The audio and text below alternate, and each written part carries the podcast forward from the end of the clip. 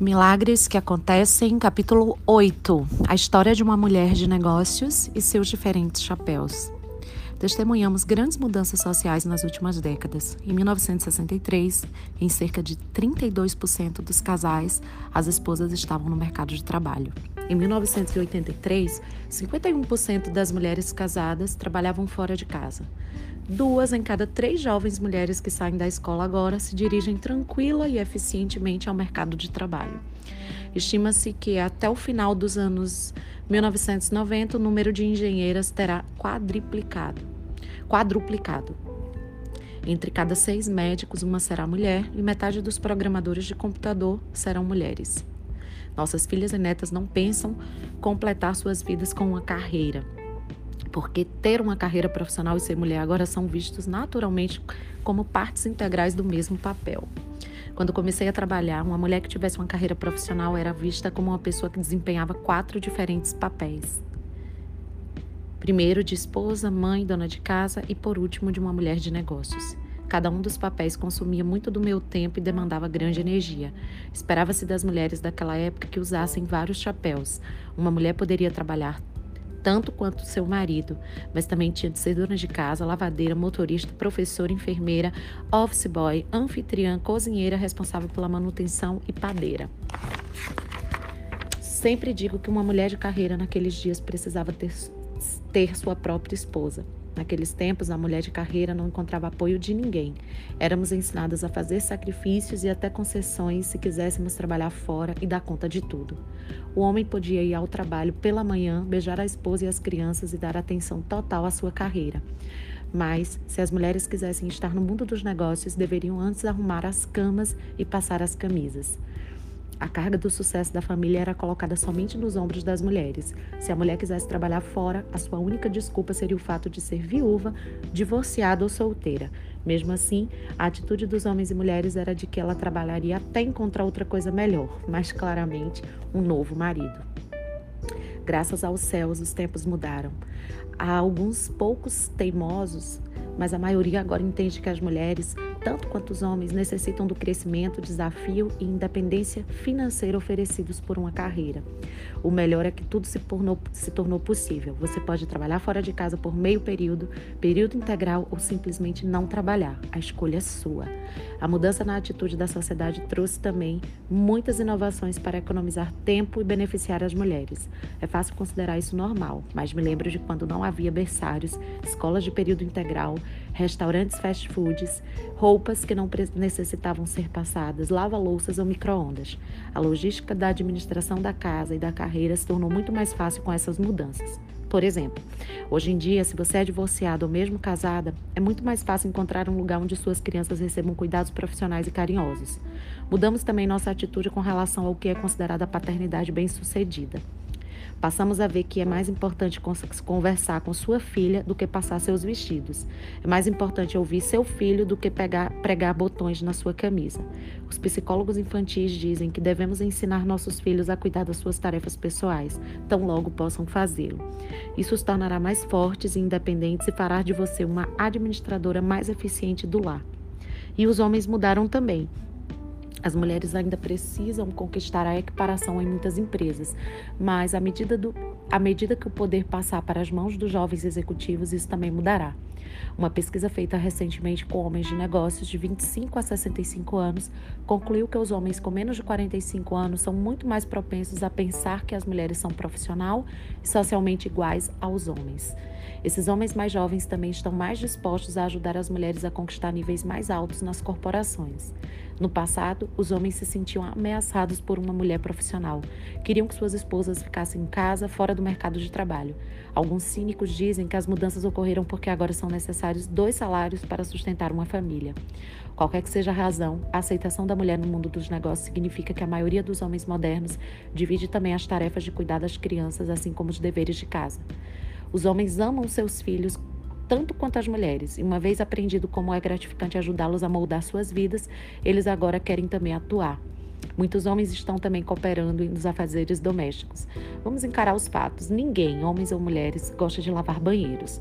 Porém, Quando o homem e uma mulher compartilham a manutenção da casa e as vantagens de se ter uma carreira, tenta, devem também compartilhar algumas tarefas domésticas diariamente. Essa nova postura lhes dá mais tempo para as crianças, para a carreira e também para se dedicarem um ao outro. Meu objetivo nesse capítulo é compartilhar com você algumas técnicas que me ajudaram a equilibrar minha casa e meu trabalho. Acredito que as lições aprendidas são aplicáveis a muitas mulheres de negócios, sejam elas casadas, solteiras, viúvas ou divorciadas.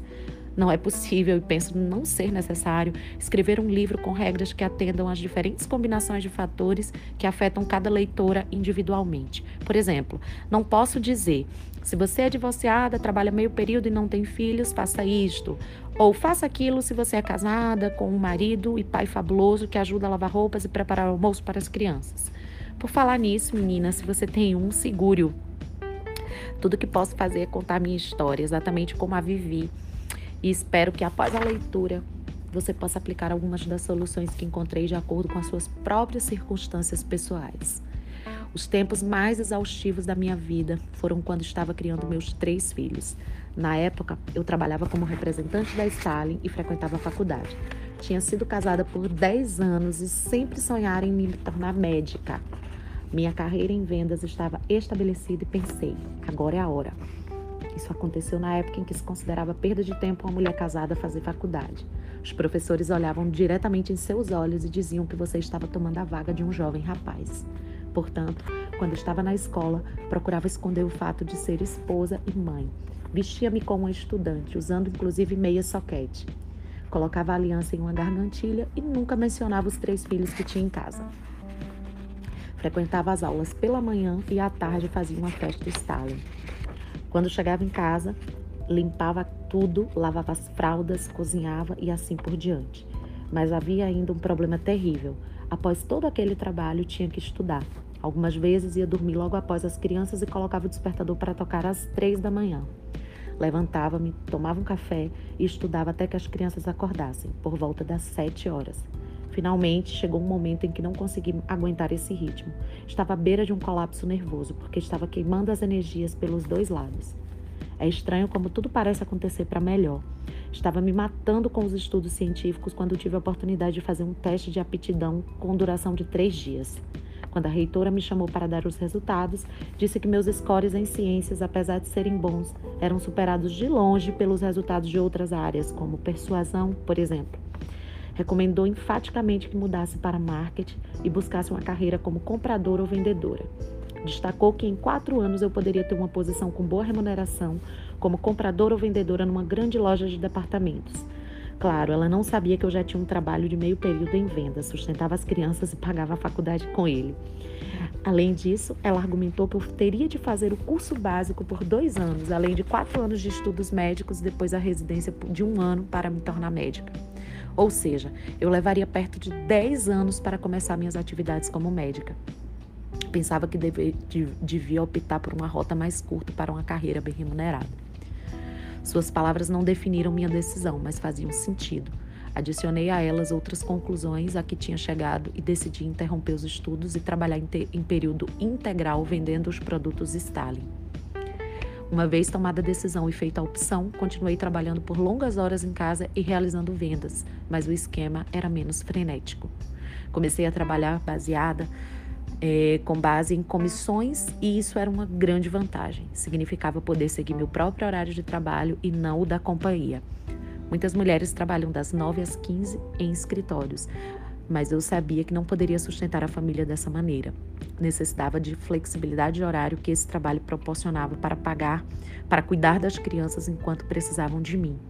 Organizei as festas da Stalin em horários estratégicos para que conseguisse estar em casa para receber as crianças quando chegavam da escola, preparar o jantar e dar a elas total atenção. Usar vários chapéus tem seu preço, mas é algo que se pode conseguir. Descobri que a melhor maneira de fazê-lo é se tornar organizada. Você precisa decidir quais são suas prioridades, dividir o tempo e dividir com os outros as obrigações que forem possíveis. Se você tem uma família que coopera e é amorosa, é aí que você deve começar. Deve considerar também as vantagens financeiras de contratar pessoas para ajudá-la. Algumas pessoas gostam de lavar roupas ou esfregar chão, mas eu não gosto.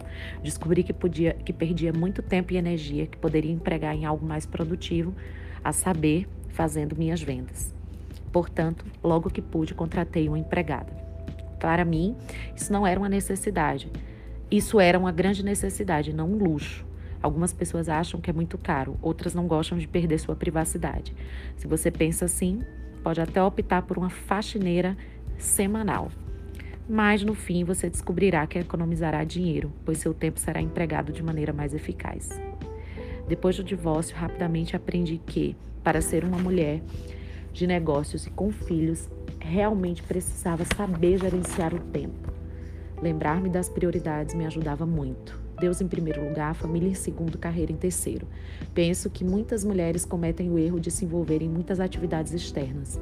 Projetos comunitários e sociais são muito importantes, mas creio que não devem ser feitos em detrimento do tempo que você tem para a sua família.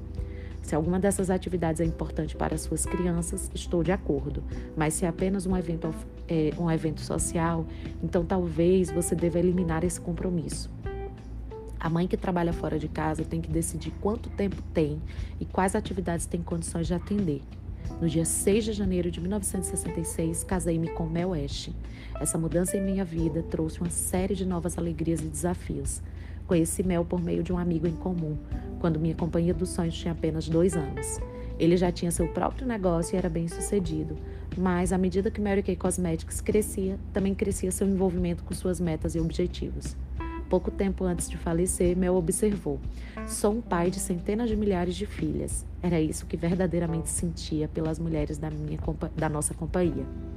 Frequentemente, pessoas observam, observar, observavam-no atrás do palco enquanto eu estava lá. Mas o que poucas pessoas sabiam era que, muitas vezes, Mel estava calma e eficientemente resolvendo problemas que outros poderiam nem ter notado. Nunca me esqueço de uma nevasca em Chicago. Estávamos no último dia, numa conferência em, de três dias para duas mil consultoras de beleza e diretoras, quando uma inesperada tempestade interrompeu o tráfego de entrada ou saída da cidade. Mesmo que pudesse sair da porta do hotel, não poderia ir a lugar algum. Estávamos literalmente bloqueados pela neve. Ao final da conferência, contamos a todos os presentes sobre a situação, avisando que poderiam voltar a dar entrada em seus apartamentos no hotel. Fizemos arranjos para que a companhia pagasse o jantar no hotel e planejamos workshops imediatamente, para o tempo que durasse a nevasca. Entretanto, muitas mulheres presentes tinham o dinheiro contado para o período previsto, não dispondo de nada mais para pagar esse dia extra. Certamente não poderiam passar a noite no lobby do hotel. Nas últimas horas, tudo parecia caótico. As mulheres tentando, sem conseguir telefonar para casa, algumas chorando porque não sabiam como fazer para pagar as refeições e a hospedagem extra. Mas as pessoas se adaptam. E depois que iniciamos o workshop, as coisas começaram a se acalmar. De fato, os dias seguintes tornaram-se uma festa. Foi somente algum tempo depois que soubemos o que realmente tinha acontecido durante aquelas primeiras horas. Utilizando seu crédito ilimitado no hotel, Mel calmamente removeu-se entre a multidão, descobriu quem tinha problema e emprestou-lhes dinheiro. Imagine, ele não anotou nada sobre esses empréstimos, nem nomes, nem quantidade de dólares, simplesmente nada.